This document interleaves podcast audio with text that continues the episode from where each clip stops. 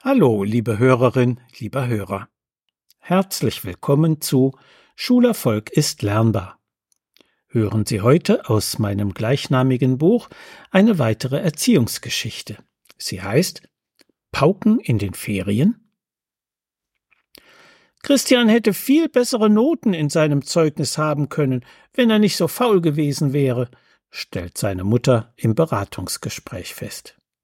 Ich habe mir fest vorgenommen, mit ihm in den Ferien regelmäßig zu üben. Schließlich soll er es in einem Jahr aufs Gymnasium schaffen. Auch wenn Christian es in diesem Punkt anders sieht, so hat er doch großes Glück mit seiner Mutter. Sie kümmert sich um ihn und will sein Bestes. Sie wendet Geld, Energie und Zeit auf, um ihn zu fördern. Aber sie ist in Gefahr, einen Fehler zu begehen. Christian fühlt sich nämlich erst einmal erleichtert, das Schuljahr hinter sich zu haben und über sechs Wochen nichts von Schule zu hören und zu sehen. Gerade für Kinder, die sich mit dem Lernen nicht leicht tun, ist Schule häufig Stress pur. Auch wenn sie Förderung nötig hätten, erst einmal haben sie Erholung nötig. Ihnen geht es da nicht anders als Erwachsenen, und sie sind noch lange nicht so belastbar wie diese. Oder können Sie es sich vorstellen, Ihren Urlaub mit Erwerbsarbeit zu verbringen? Zumindest würde es Ihnen keinen Spaß machen. Genauso geht es Kindern, wenn sie in den Ferien lernen sollen. Werden sie trotzdem dazu gezwungen, entwickelt sich innerer Widerstand, der verhindert, dass die Lernanstrengungen Früchte tragen. Dennoch kann Christians Mutter ihren Jungen in den Ferien fördern.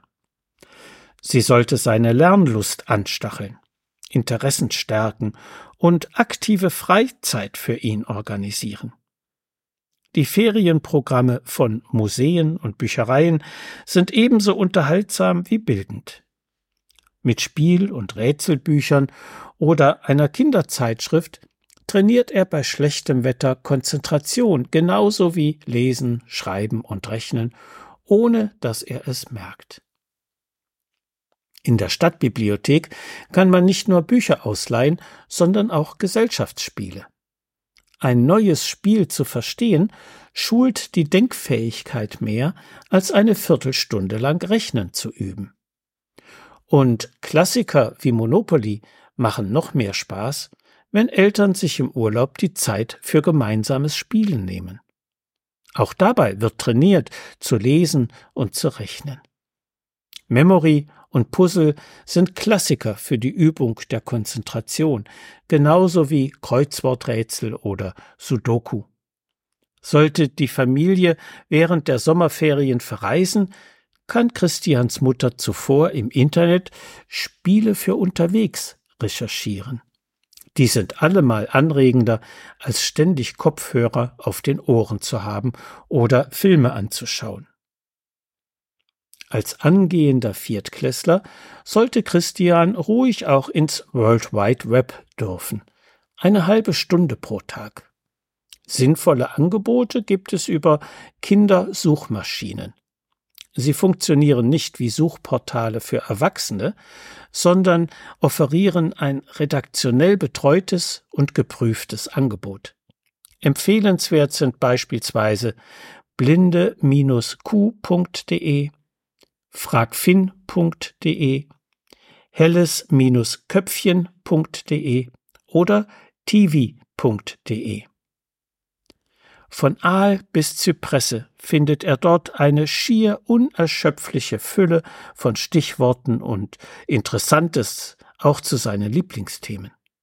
Hinterher lässt sich seine Mutter erzählen, was er dort Neues entdeckt hat. Das stärkt nicht nur seine Lernfreude, sondern auch ihre liebevolle Beziehung zueinander. Und genau das ist das Wichtigste, wenn Christian im nächsten Schuljahr in der Schule erfolgreicher sein soll. So viel für heute.